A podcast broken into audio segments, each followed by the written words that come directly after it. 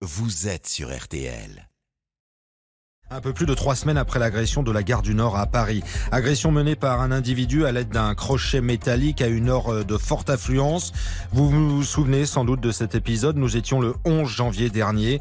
Six personnes seront blessées, deux hommes, un policier et trois femmes. C'est l'une de ces femmes qui vient nous raconter ce matin. Stéphanie, bonjour. Bonjour. Merci à vous d'être connecté depuis euh, le Var où vous habitez. D'abord, dites-nous, plus de trois semaines après, comment allez-vous, vous, physiquement et moralement? Euh, Physiquement, j'ai toujours euh, bah, une grosse cicatrice tout près de l'œil. J'en ai une également dans le dos, mais bon, celle-là, elle s'est vite rétablie. Celle près de l'œil va prendre plus de temps. Ça, c'est pour le niveau physique. Après, au niveau psychologique, c'est ça va prendre plus de temps. Ça sera plus long pour pour, j'espère, revenir à une situation euh, normale.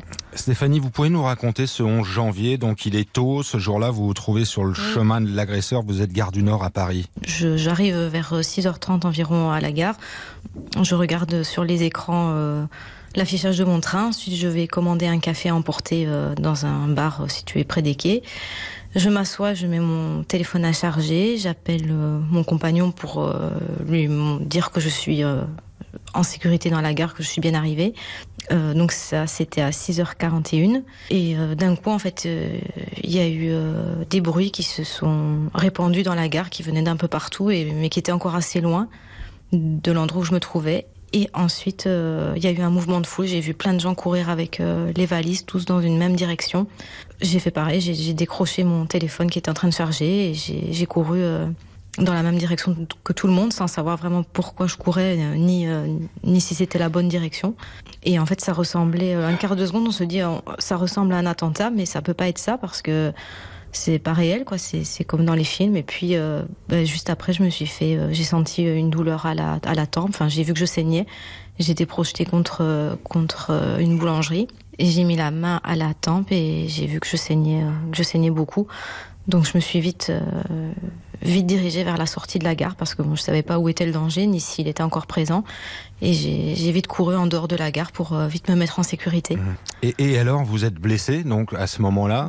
Vous en rendez compte rapidement? Ah oui, je me rends vite compte que la blessure, ben, elle, ça saigne énormément. En plus, c'est au visage. Je ne sais pas si l'œil est touché, si c'est euh, dans la tempe, si c'est voilà, je vois juste qu'il y a beaucoup de sang qui coule.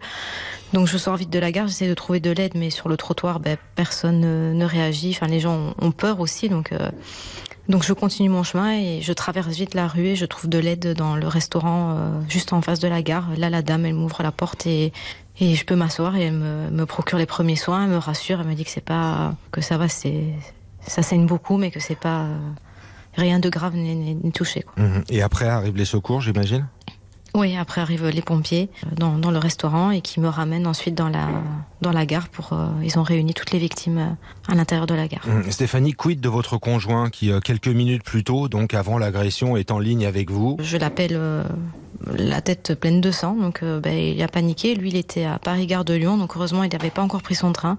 Donc il a vite sauté dans un taxi. Il est vite venu me rejoindre, mais bon, il il m'a juste vu euh, avec la tête pleine de sang parce que quand j'ai mis la main sur euh, ma blessure, forcément, je me suis mis du sang un peu partout et donc ça paraissait euh, grave. Vous avez quel sentiment, vous, avec un petit peu de recul, d'avoir frôlé la mort Là, vous dites que c'est un miracle d'être en vie. Oui, parce que heureusement que la lame n'était pas très profonde. Ça aurait été beaucoup plus dramatique, enfin, pour tout le monde, je pense, puisqu'il y a, a d'autres victimes qui ont reçu beaucoup de coups de, de ce poinçon aussi. Donc, si ça avait été plus profond et ça aurait été beaucoup plus grave. Donc, euh, on a, ça s'est pas joué à grand chose. Quoi. Mhm. Dans cette scène de panique, est-ce que vous l'avez vu, votre agresseur? Ça a été très vite, comme vous nous le disiez tout à l'heure? Oui, ça a été vite. Je l'ai vu euh, juste euh, de dos. Enfin, j'ai vu l'ombre arriver sur moi, sur le côté, et recevoir le premier coup. Mhm. J'ai juste vu l'ombre de quelqu'un qui était avec une capuche. Et... Plus de trois semaines après, Stéphanie, votre quotidien, il ressemble à quoi? Euh, il ressemble à beaucoup de méfiance, beaucoup de. Je me mets toujours en sécurité. Je regarde autour de moi pour euh, pour regarder où sont les sorties les plus proches, pour euh, pour me mettre vraiment en sécurité euh, le plus possible. Je vais trop loin si je dis que vous avez peur de tout.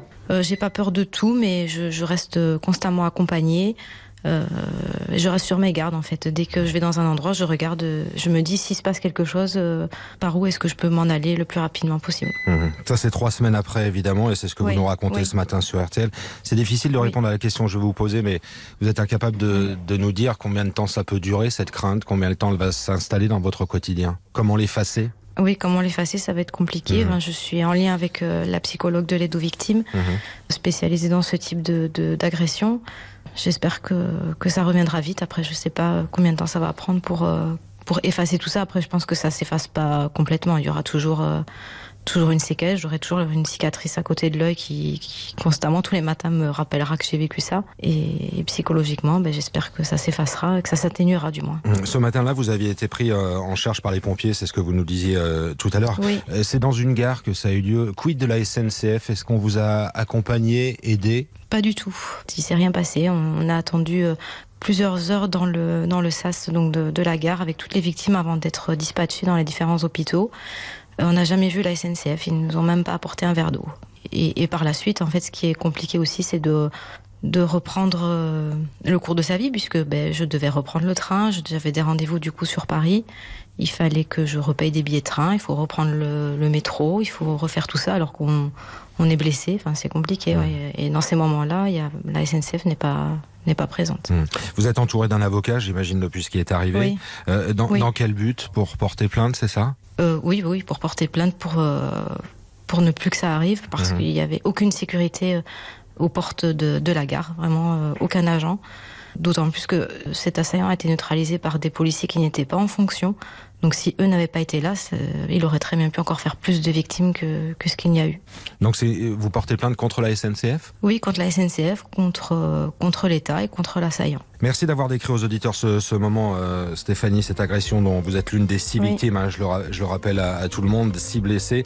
On vous souhaite des moments euh, meilleurs dans les prochains jours, prochaines semaines, prochains mois. Euh, merci encore d'avoir témoigné. Merci à vous. Document RTL, bien sûr, qu'on peut réécouter sur notre site rtl.fr.